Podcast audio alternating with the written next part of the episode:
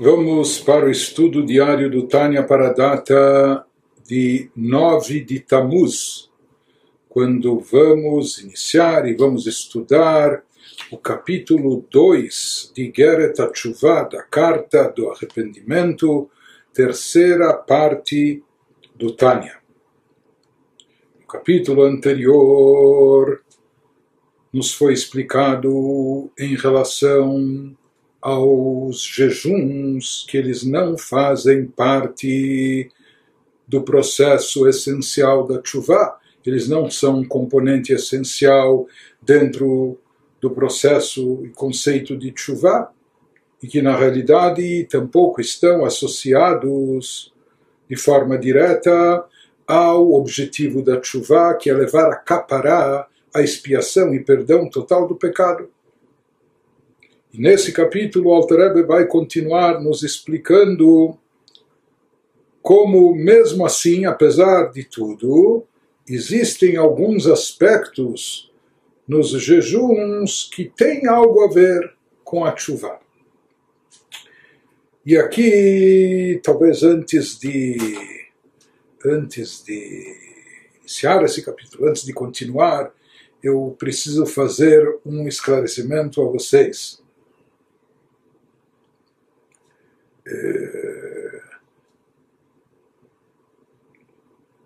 eu, particularmente, nessa, nesse estudo do Tânia, eu tenho uma dificuldade, principalmente nesses três primeiros capítulos de Geret Tshuva, que versam sobre esse conceito de jejuns. No que consiste essa dificuldade? Nós já vimos e falamos, estudamos no capítulo 1 como Alter Rebbe taxativo ao nos afirmar que os jejuns nada tem a ver com a chuva em si, que a mitzvah da chuva pela Torá consiste apenas e tão somente em abandono do pecado, cessar o pecado, parar de pecar, de transgredir. Nos legisladores encontramos associados a chuva no máximo o vidu e a confissão verbal, pedido de perdão a Deus. Mas nenhum dos legisladores trouxe o conceito de jejuns, de, de mortificações, de autoflagelação, associado, associado ao processo de chuva. E o Alter nos trouxe isso evidenciando a partir de, de versículos bíblicos, nos profetas, nos trazendo livros de Allahá, da lei judaica, fontes dos legisladores, etc. Depois ele nos trouxe mesmo assim que existem eh, sábios do Mussar, da ética judaica, que falaram em um grande número de jejuns a respeito, associados com a chuva, e o Altrabe nos diz que mesmo das palavras deles podemos entender que isso não faz parte do processo essencial da chuva, mas isso seria um acessório eventualmente à chuva, e ele nos deu três motivos, três razões por que eles associaram, trouxeram, mencionaram também os jejuns no caso de busca de expiação por pecados mais graves, passíveis de, de caret, eh, ah, corte da alma, excisão da alma, ou morte pelo tribunal, ou como ele menciona também, o pecado de emissão de sêmen vão, etc. Mas ele falou que isso, na verdade, tem motivos, uh, motivos laterais, motivos, isso seria como um acessório por razões específicas, mas que essencialmente não faz parte da chuva.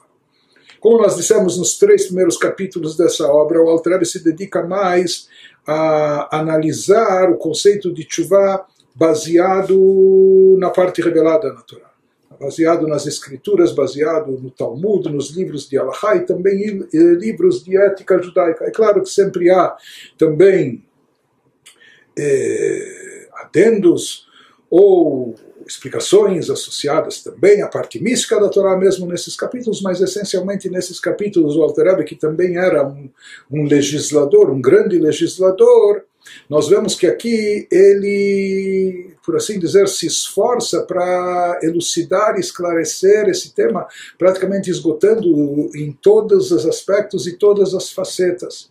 E aqui nesse capítulo 2, ele vai, nesses três capítulos, ou principalmente no capítulo 2, 3, ele vai falar muito dos jejuns. E para algumas pessoas isso pode parecer assustador, como realmente é para nós, na nossa geração atual. É? É, uma quantidade de jejuns enormes que pode estar associada à, à penitência, à expiação de pecados, etc.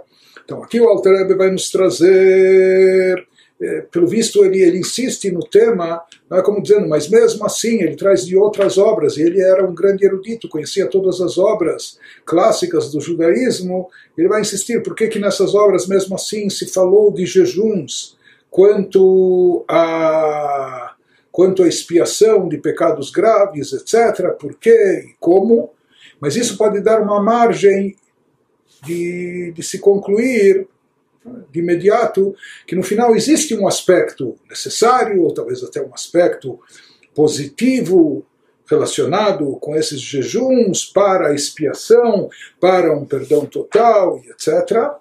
Mas aqui a gente tem que fazer um esclarecimento que para mim é muito difícil, é muito difícil, ou seja, durante todo esse estudo de um ano inteiro no Igeret Teshuvah, como eu estou dizendo a vocês, tem uma dificuldade nessa, nessa porção, porque nesses capítulos vai se trazer, mais tarde o Altareba vai tentar conciliar diferentes opiniões sobre como eh, computar o número de jejuns necessários, etc., no processo de, de para quem mesmo assim quer fazer ou deva fazer, enfim,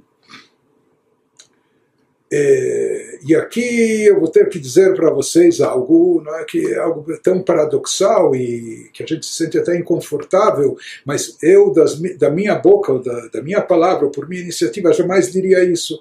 É, ou seja, dizer que sabe o que? Nós estamos lendo e estudando isso, mas que isso não se aplica a nós. Isso não se aplica a nós. Então, mais uma vez, eu nunca diria isso da minha boca, mas eu só estou dizendo isso porque eu estou repetindo palavras que foram ditas, pronunciadas e escritas pelo nosso Rebbe. Ou seja, Tânia escrito 250 anos atrás, naquela geração. E como nós falamos naquela geração, ainda havia uma forte influência desses livros de Mussar da Idade Média que enumeraram todos estes jejuns. Mas mais do que isso, eram gerações bem mais espiritualizadas. E, enfim, que estavam até num outro nível espiritual, numa outra condição, não só espiritual, mas também física. O nosso Rebbe, da nossa geração contemporânea? Ele, para muitas pessoas que o consultaram em cartas, em inúmeras cartas que ele respondeu aconselhando, como também em pronunciamentos públicos, o nosso Rebbe sempre foi enfático ao salientar que na nossa geração, nossa geração é uma geração enfraquecida. Nossa geração é uma geração debilitada, até fisicamente. É uma geração um pouco fragilizada em termos, em termos físicos, espirituais, emocionais, e para nós, jejuns é algo prejudicial é prejudicial à saúde física, é prejudicial para, os, é, para, para o equilíbrio, equilíbrio emocional, para o nosso amor, nosso, nosso humor, nosso estado de espírito. Para nós, basta e é mais do que suficiente os jejuns prescritos na Halakha, observância do Yom Kippur, Tisha B'Av, essas datas que mencionamos, etc., que isso está pela Halakha.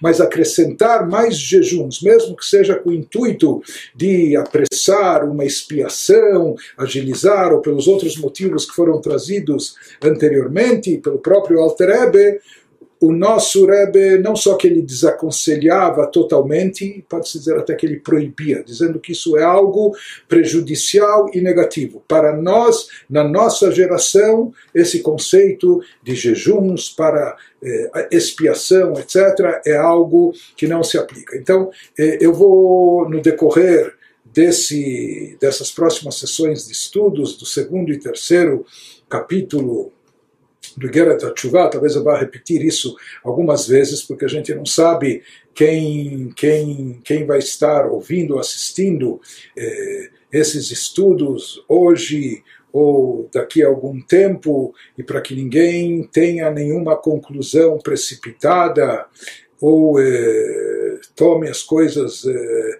literalmente ao pé da letra ou queira aplicar, implementar bem intencionado, queira implementar isso na sua vida prática, na sua vida pessoal, então eu, eu vou repetir essa, essa advertência algumas vezes no decorrer desse estudo, desses, eh, desses próximos eh, dois capítulos, capítulo 2 e o capítulo 3. E como nós dissemos, é algo até que, por um lado, nós vamos ler que o Alter Rebbe, ou seja, essa opinião, que isso é o principal para lembrar, aquilo que ele nos estabeleceu no capítulo 1, no que consiste a essência da chuva em abandonar o pecado. Parar de pecar, deixar o pecado, né? isso é a chuva pela Torá. O resto, adendos, acessórios e etc., e o próprio conceito de jejum, então nós ainda vamos ver, e talvez ele vai insistir, vai esgotar esse assunto aqui em termos de daquilo que é trazido no conhecimento judaico da época, etc., mas ao mesmo tempo em termos de orientação prática, porque esse é um assunto é, muito muito delicado, então nós vamos fazer sempre, vamos sempre lembrar as palavras do nosso Rebbe, da nossa geração contemporânea, que somente baseado é, nos seus ombros, na sua responsabilidade, que estabeleceu de forma definitiva que esses jejuns de chuva, os jejuns visando capará expiação, não se aplicam a nós na nossa geração. Então tinha que fazer essa ressalva. Agora nós vamos ao texto do Alter Rebbe no capítulo no capítulo 2. אך כל זה לעניין כפרה ומחילת העוון, שנמחל לו לגמרי מה שעבר על מצוות המלך כשעשה תשובה שלמה ואין מזכירים לו דבר וחצי דבר ביום הדין לעונשו על זה חס ושלום בעולם הבא ונפטר לגמרי מן הדין בעולם הבא agora o Alter Rebbe nos diz em sequência ao capítulo anterior, porém tudo que foi explicado acima, quando nós salientamos que a mitzvah da chuva pela Torá consiste apenas e tão somente em abandono do pecado, que isso representa a essência da chuva, Diz o Alter porém, isso se refere à expiação e perdão do pecado. No momento que a pessoa parou cessou, interrompeu o círculo vicioso, cessou o pecado, parou de pecar, então com isso a pessoa só é inteiramente perdoada por ter transgredido o mandamento do rei, quando se arrepende de modo completo. Se ela se arrependeu, é? e esse arrependimento é consistente, por isso na prática a pessoa para de pecar, isso demonstra que houve um arrependimento genuíno e sincero, a ponto dele mudar a sua atuação, o seu comportamento. Então, a pessoa é inteiramente perdoada por ter transgredido o mandamento do rei, qualquer mitzvah que seja, quando se arrepende de modo completo. Prossegue o Alter e nos diz, então, depois que a pessoa for inteiramente perdoada por Deus, isso efetivamente acontece e isso é eficaz, essa chuva, essa interrupção do pecado, a tal ponto que ele nos diz que absolutamente nenhuma acusação será feita contra a pessoa no dia do julgamento. No momento que ela se arrependeu daquilo que fez, com arrependimento sincero, isso é chuva, e parou de pecar, então não vai recair sobre ela alguma pena. Ele diz que nenhuma acusação será feita contra ela, contra a pessoa no dia do julgamento no mundo vindouro, para puni-la por esse ato pecaminoso. Deus nos livre. Por quê? Porque por mais que a pessoa cometeu esse ato, mas depois ela se arrependeu, ela fez chuva, retornou a Deus. Então, nenhuma acusação mais será feita contra ela para puni-la. Deus nos livre. E a pessoa estará totalmente isenta de julgamento e punição no mundo vindouro. Não? Então, esse é o efeito maravilhoso da chuva. Porém, prossegue o Altrebe e nos diz: אמנם שיהיה לרצון לפני השם. ומרוצה וחביב לפניו יתברך כקודם החטא, להיות נחת רוח לקונו מעבודתו.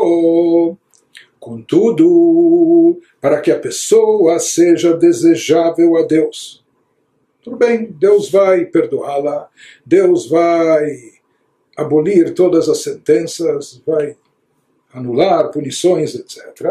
Mas ele nos diz, contudo, para que a pessoa seja desejável a Deus. Desejável, tão adorável e querida para ele, Deus, como antes do pecado. Sabe, vamos apagar tudo e não só fazer de conta que não, que nada aconteceu, mas reestabelecer o status quo original como se nada de fato de negativo tivesse acontecido para que a pessoa seja desejável a Deus tão adorável e querida para Ele, como antes do pecado, dando satisfação a seu Criador ao executar o seu serviço, é necessário um passo adicional. Nós sabemos que entre pessoas e seres humanos, quando houve uma desavença, quando alguém ofendeu outro, fez mal, prejudicou, tudo bem, ele vai, se retrata, pede desculpas, é perdoado e etc. Mas aqui a confiança ficou abalada, ou por mais que eles mantêm e voltam ao relacionamento, pode ser que esse relacionamento fique um pouco arranhado. Deus conhece a fundo o nosso íntimo, os nossos sentimentos, aquilo que está verdadeiramente no nosso coração. Por isso se sabe, ou seja, Deus sabe quando há um arrependimento genuíno e autêntico, e por isso ele aceita esse arrependimento e, e ele concede o perdão e por isso qualquer pena é cancelada e etc. Mas mesmo assim, uma pessoa que ela quer, puxa, Deus é tão bondoso, misericordioso comigo, e eu quero estar vinculado a Ele, eu quero não só, mesmo que tecnicamente qualquer mácula, qualquer mancha foi apagada, mas eu quero, sabe, eu quero restabelecer um relacionamento como se nada disso de negativo tivesse jamais acontecido, se nenhum pecado tivesse cometido, etc. Ele nos diz o que era feito na época do templo do Beit HaMikdash nesse sentido. אמנם שיהיה לרצון לפני השם ומרצה וחביב לפניו יתברך כקודם החטא, להיות נחת רוח לקומו בבטתו, היה צריך להביא קורבן עולה אפילו על מצוות עשה קלה שאין בה כרת ומיתת בית דין. Diz o Alter que na época do templo para alcançar essa reconciliação completa, esse estado de união, como se nada tivesse acontecido, que ele seja tão querido, aprazível a Deus, como se jamais tivesse pecado, era preciso ofertar uma oferenda de elevação sacrificial. Era preciso trazer no Beit HaMikdash uma oferenda, um sacrifício, uma oferenda de elevação, olá, olá tamid, não é? E isso era feito mesmo por transgressão de, uma, de um mandamento positivo básico. Nós falamos que para mandamentos positivos, se uma pessoa deixou de cumprir um mandamento positivo, nós já vimos do Talmud, isso vimos no capítulo 1, que basta a pessoa fazer chuva, se arrepender e ele já obtém expiação imediatamente. Mas ele nos diz que na época do Beit HaMikdash, mesmo quando talvez a transgressão cometida pela pessoa eh, supostamente parecia mais leve, ele deixou de cumprir um, um, um mandamento positivo, que não é passível com caret ou morte decretada pelo tribunal, porque em geral os mandamentos positivos não são passíveis de caret. Existem duas exceções, que é a circuncisão, Brit Milá, e o Cordeiro Pascal, que por enquanto não vigora, mas mesmo que um mandamento positivo básico ele deixou de cumprir, então tecnicamente ele já com a chuva obteria, obteria expiação, perdão. Mas mesmo assim, na época do templo ele tinha que trazer uma oferenda. E nós já vamos ver qual é o objetivo e qual é o significado dessa oferenda que ele trazia, mesmo por falhas vamos chamar de leves, é? Eh, a transgressão de um mandamento positivo básico. כמו שדרשו רבותינו ז"ל בתורת כהנים על פסוק ונרצה לו כי דהית בגמרא פרק כמה דזבחים דעולם מכפרת על מצוות עשה והיא דורון לאחר שעשה תשובה ונמחל לו העונש Diz o Alter conforme enunciaram nossos sábios no Midrash chamado Torat Koanim, sobre o versículo que se encontra em Levítico no início 1.4, que nos fala de trazer uma oferenda de elevação, e esse sacrifício será aceito para fazer expiação por ele, para trazer expiação através desse sacrifício, dessa oferenda.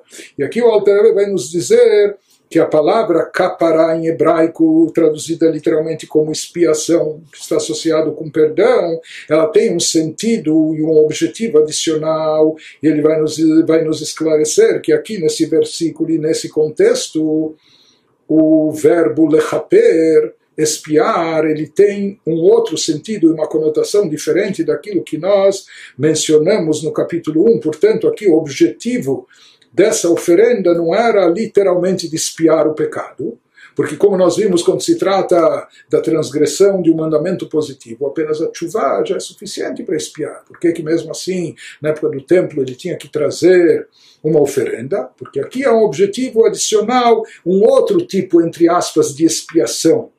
No caso, é necessário aqui. Isso ele nos diz e como consta no Talmud, no Tratado Zvachim, capítulo 1, que a oferenda de elevação espia o não cumprimento de um mandamento positivo. Porém, ele nos fala que não se trata de expiação em sentido literal, expiação do pecado, obter o perdão, etc.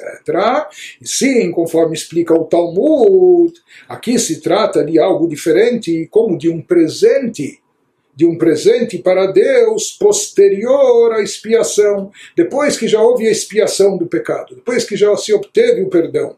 Mesmo assim, a pessoa procura um outro tipo de expiação, ou seja, tecnicamente ele foi perdoado, não há multas, não há penas, não há punição, e foi expiado, mas mesmo assim, mesmo que tecnicamente ele já tenha sido expiado limpo, ele quer uma expiação maior, ele quer limpar a barra, o terreno, o relacionamento, o vínculo íntimo com Deus Deus que seja, que se restabeleça como era de forma anterior ao pecado, ou seja, mesmo então depois da, da, da, da expiação do pecado, o indivíduo traz um presente para Deus posterior à expiação. Depois que o indivíduo fez chuva e já obteve plena expiação e foi perdoado da punição, mesmo assim, ele traz mais uma oferenda de expiação, mas com outro intuito, com outro objetivo. Conforme nos explica o Alter o que Adam Shesarach Bamelech, o pieso alidei praklitin, o machallo, afal piken, sholeach doron, o mincha lefanav,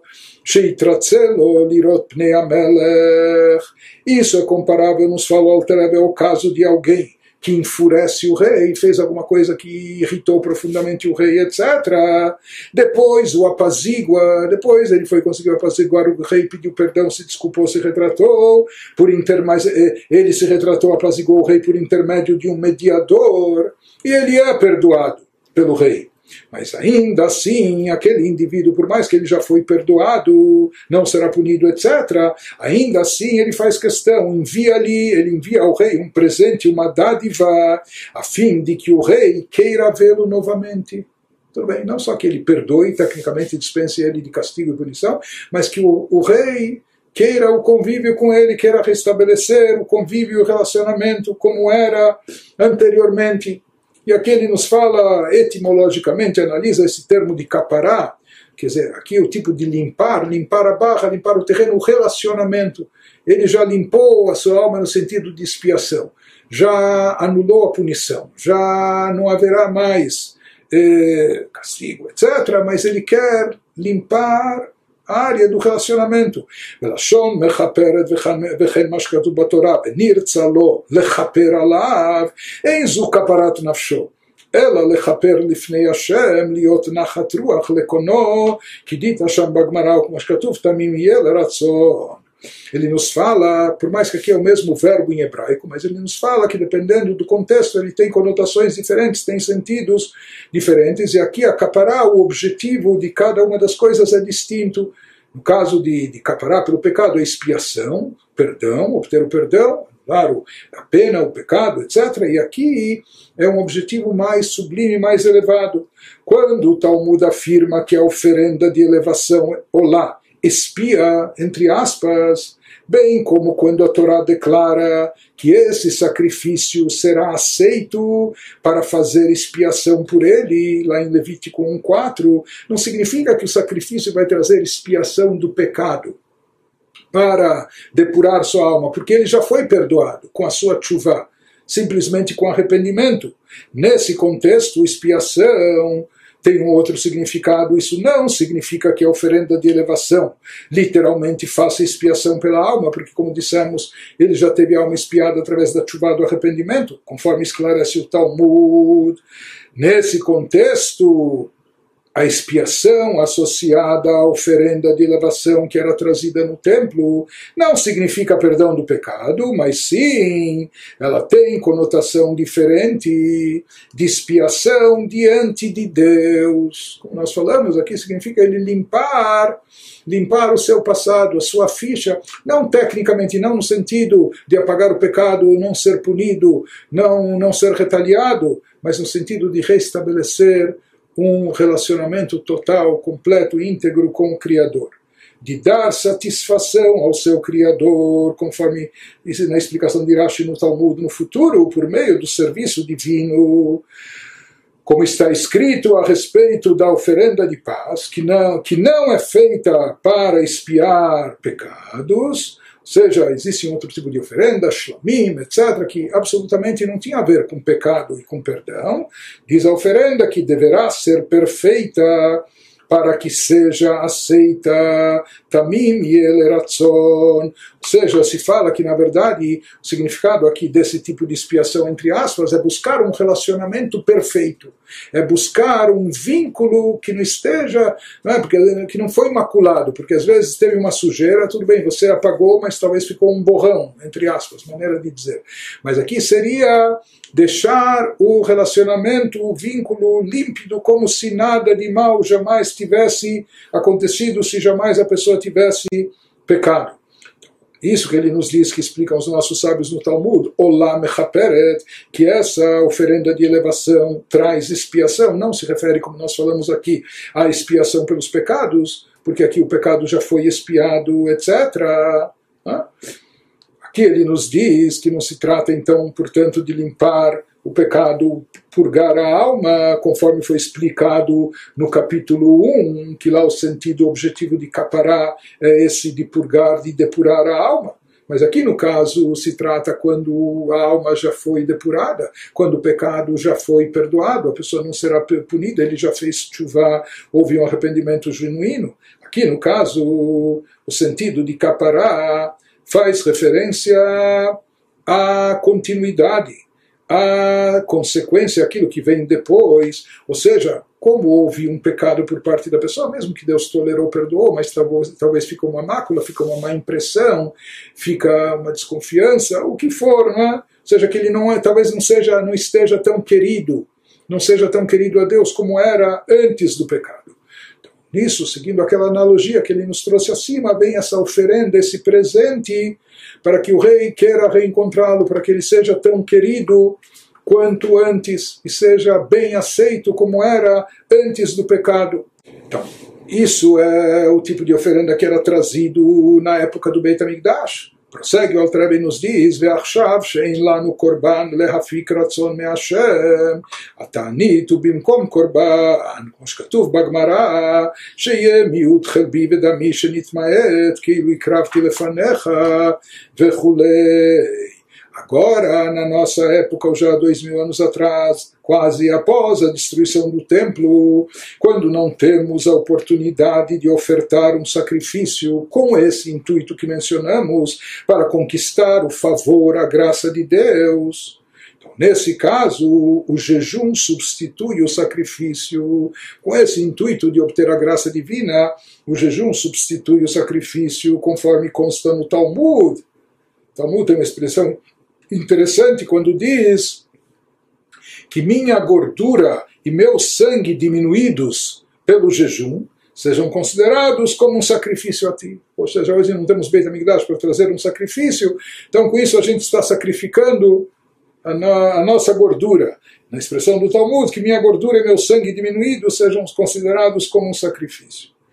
Ele nos diz que esse seria um substitutivo para essa oferenda desse tipo de expiação que visava que visava despertar a simpatia divina, que visava despertar, eh, conquistar a graça divina após o pecado, zerando todo o relacionamento, etc. Então, nesse caso, vem essa eficácia do jejum, sempre fazendo essa ressalva que nós mencionamos no início, ou seja, a partir dessas colocações, a gente pode imaginar que ainda há lugar para jejuns. É? É, mesmo que isso não faça parte da essência da chuva, mas ainda há espaço para isso, isso tem uma conotação positiva, mas em termos práticos, como nós falamos na nossa geração, como, como nós vamos ver mais, mais adiante no Nigeret Atshuvah, e isso é enfatizado de sobremaneira pelo nosso Rebbe na geração contemporânea, como substituição aos jejuns, então, dar tzedakah. E muita tzedakah, e nós vamos ver que a tzedakah, e vamos entender, e vai ser explicado por que também a tzedakah tem esse efeito. Mas por enquanto ainda estamos falando aqui dos jejuns nesse contexto. Ele nos fala que por isso, Belachen matzino bekama tanaim bemoraim sheal davar kal hayumitanim taniot harbemeot.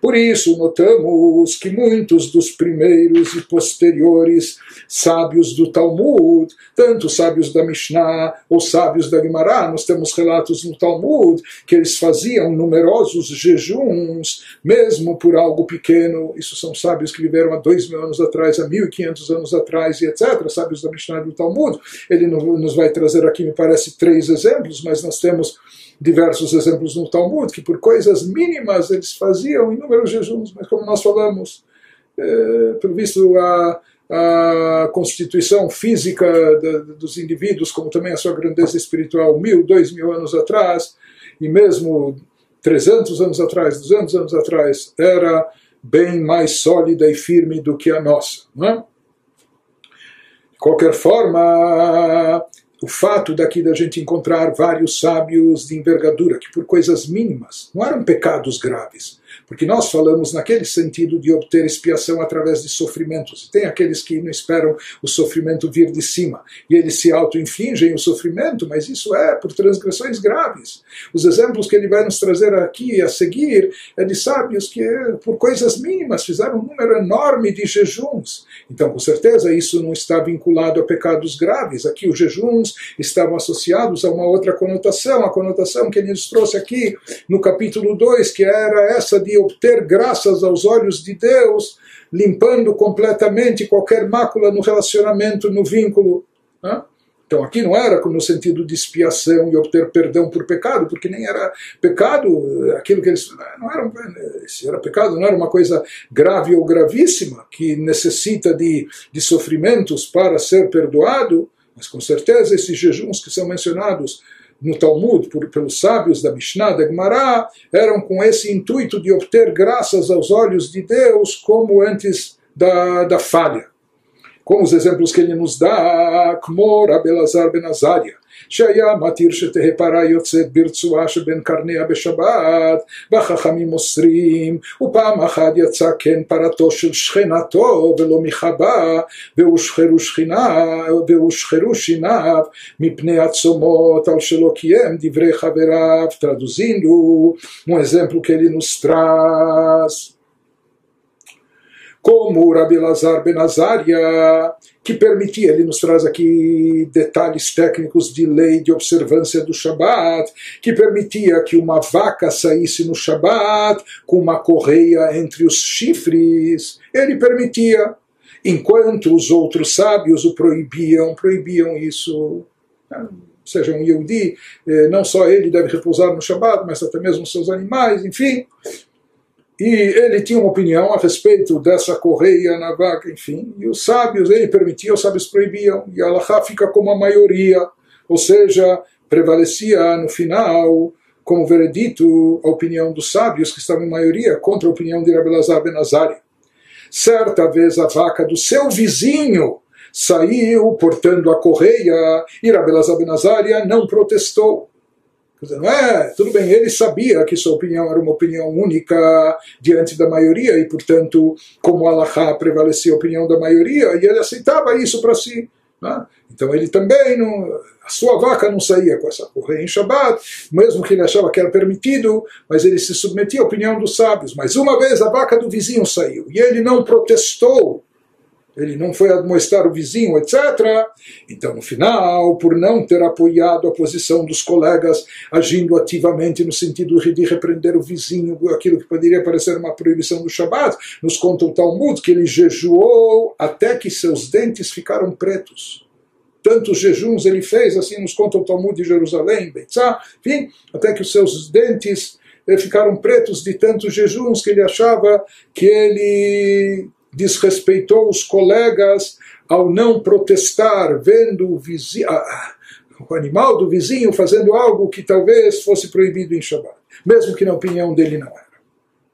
Assim também nos conta o Talmud, Vechen Rabbi Yoshua, Sheamar de Vrechem Beit Shammai, Beushcherushinav, Mipnei Atzomot. Similarmente, se conta a respeito de Rabbi Yoshua, que às vezes no meio, no calor de uma discussão, uma discussão entre duas escolas talmúdicas célebres, havia escola de, de Shammai e escola de Hillel, e na maioria das vezes, a, a, na grande maioria das vezes, a lei prevalece como a escola de Hillel e no, no, no calor de uma discussão, ele disse: Envergonho-me de vossas palavras, escola de Shammai. Como falando, o que vocês argumentam não tem lógica, é absurdo. Eu me envergonho de ouvir as palavras.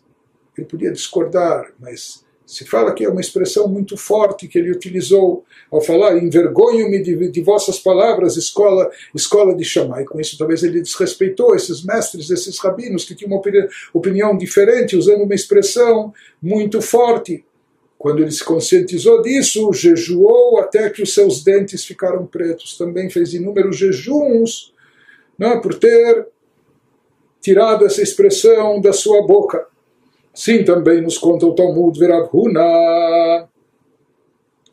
פעם אחת נתהפכה לו רצועה של תפילין והתענה ארבעים צומות וכהנה רבות. O sábio Rav Huna, depois de descobrir que a tira do seu tefilim, do seu filactério, se virara, sem ele perceber, se inverteu a tira de couro do filactério, deixando um pouco à mostra o lado avesso, em vez do lado que tem que ficar à mostra, jejuou 40 vezes. Quando o Talmud ele fez 40 jejuns por causa disso. Né? Então aqui normalmente não era nenhum pecado ou coisa gravíssima, etc. Mas nós vemos aqui é, um grande número de jejuns para coisas muito simples para nós. E há muitos outros casos como esses trazidos no Talmud. Então, tudo isso nos diz o Altareb vem evidenciar que aqui se tratava do jejum, ou seja, aqui o Altareb está nos demonstrando, está desvendando um outro significado objetivo por trás dos jejuns, que não é apenas o de obter expiação, depuração, perdão do pecado, mas sim o de se aproximar a Deus, obter, despertar a graça divina sobre si.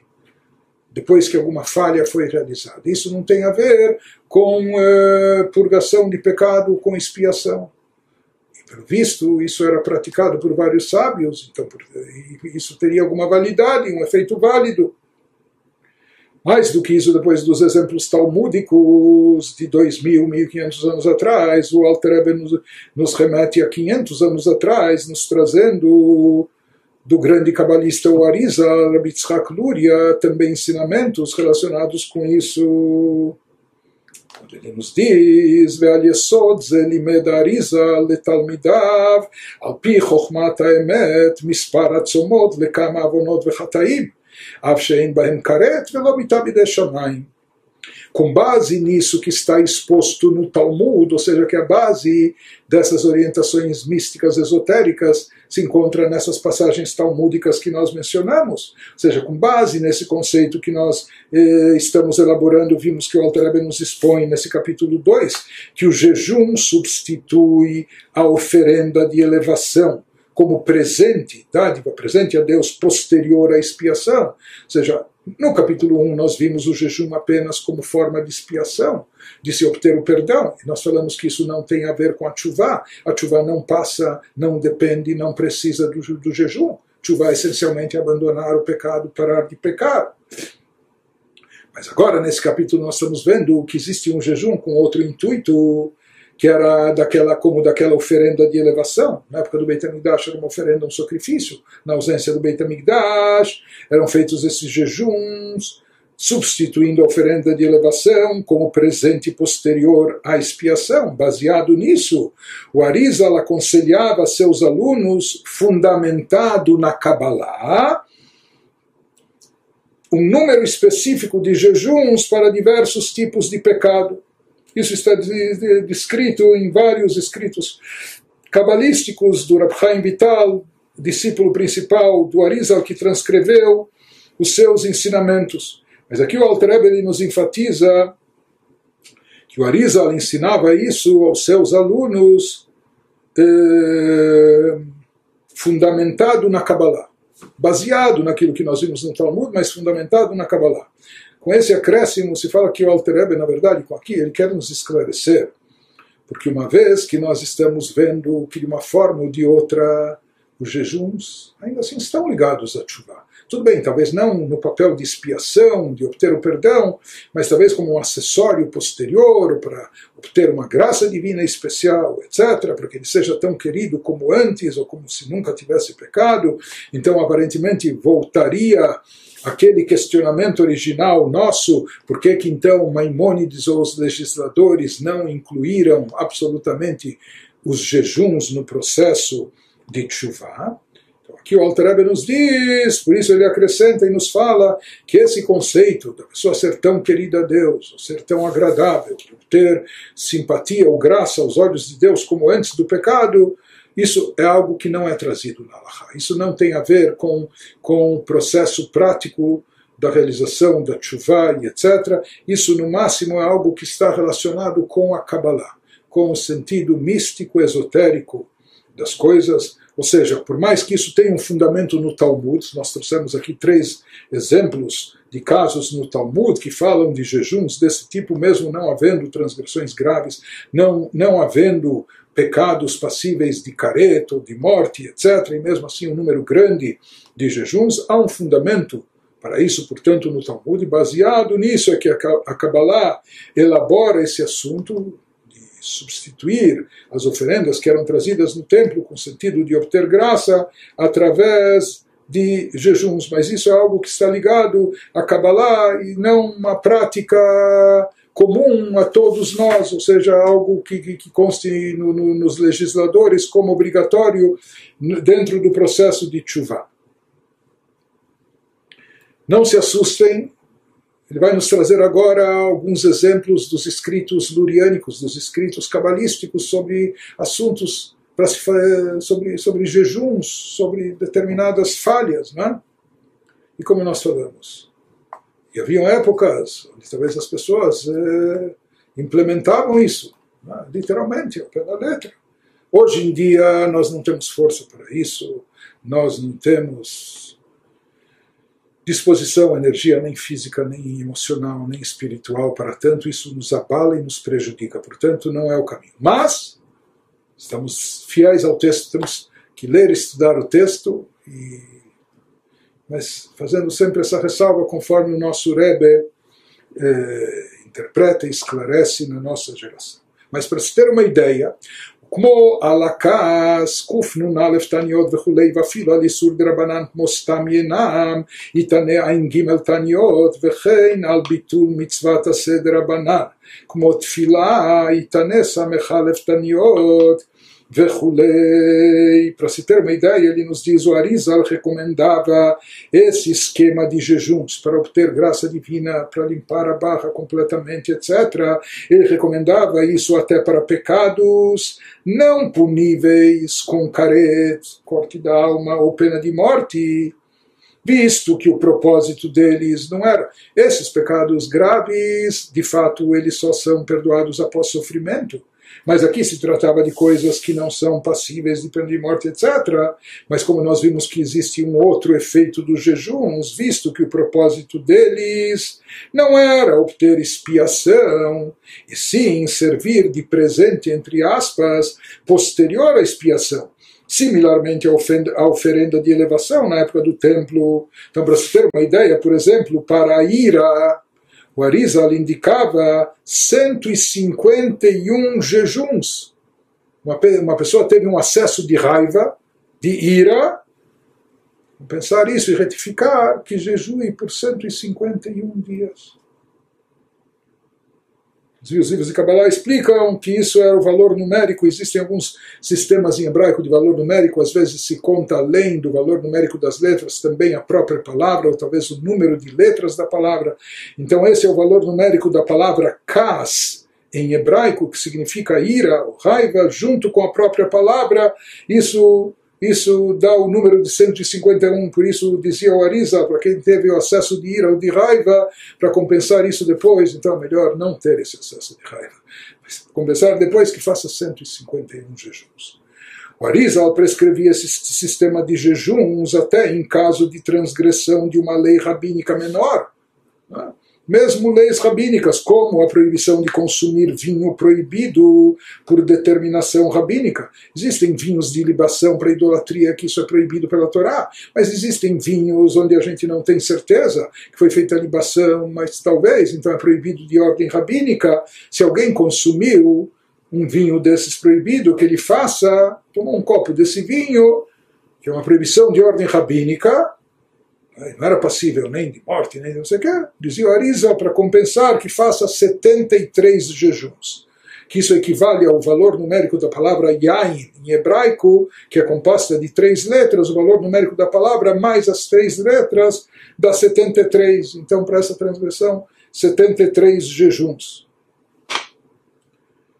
Ele também indicava esse programa de jejuns em caso de descumprimento de um mandamento positivo rabínico. Aqui nem era uma transgressão, a pessoa foi omissa, deixou de cumprir um mandamento e de ordem rabínica. Como não respeitar os horários da oração diária? Porque mesmo que talvez o conceito de oração, de tefilá, de reza seja da Torá, mas os horários da reza e etc. são de ordem rabínica, não é? os horários da reza diária. Então, se uma pessoa não observou o horário correto da reza do, diária, para isso ele estipulava 61 jejuns. Você fala que esse número de 61 é o equivalente ao valor numérico da palavra Hayom, que significa do dia, do dia de hoje. É? Ou seja, já que a, a reza é uma obrigação diária, é? então aqui, se ele, se ele não fez a reza no horário diário estipulado, então para isso ele estipulava nada menos que 61 jejuns. De qualquer forma, como nós falamos, para nós tudo isso pode parecer assustador e de fato e de fato é. Então, mas aqui nós vemos que todo esse conceito, tanto aquilo que foi trazido no Talmud, como aquilo que era trazido pelo Arizal na Kabbalah, como não se trata de pecados gravíssimos ou passíveis de, de, de, de de pena capital de morte ou de corte e excisão da alma, etc. Então, com certeza, eles estavam ligados com o contexto não de trazer sofrimento, flagelo à pessoa, autoflagelação, mas sim com o conceito indicado no Talmud de despertar a graça divina como um presente, uma oferenda que era trazida depois da reconciliação. E aqui ele nos fala que com esse intuito, o objetivo desses jejuns mencionados nessa literatura era de obter a graça divina, de despertar a graça de Deus sobre si, a simpatia divina. Isso ele nos diz é, que não necessariamente após um pecado, mas ele agora vai nos dizer que esse intuito de despertar a graça divina, mesmo alguém que nem pecou, o jejum tem, tem essa propriedade, o jejum tem essa, esse poder. Ou seja, quando a pessoa, porque o jejum, de certa forma, é a pessoa se desmaterializar, é a pessoa passa fome, deixar de lado o seu físico, o seu eu, o seu ego, o seu prazer, sua autossatisfação e etc. Então ele nos diz que por isso o jejum tem esse efeito de espiritualizar a pessoa e despertar a, a graça divina. E ele vai nos falar isso que ele nos fala. בדרך כלל, סוד התענית היא סגולה נפלאה. להתגלות רצון העליון ברוך הוא, כמו הקורבן שנאמר בו, ריח ניחוח להשם. De modo geral, o jejum tem um poder secreto. A saber, o jejum é um ritual maravilhosamente eficaz em hebraico se, consiste, se constitui uma segulá, para suscitar, para despertar uma revelação de favor divino supremo e abençoado, para evocar, trazer e atrair esse favor divino supremo chamado Ratzon Helion.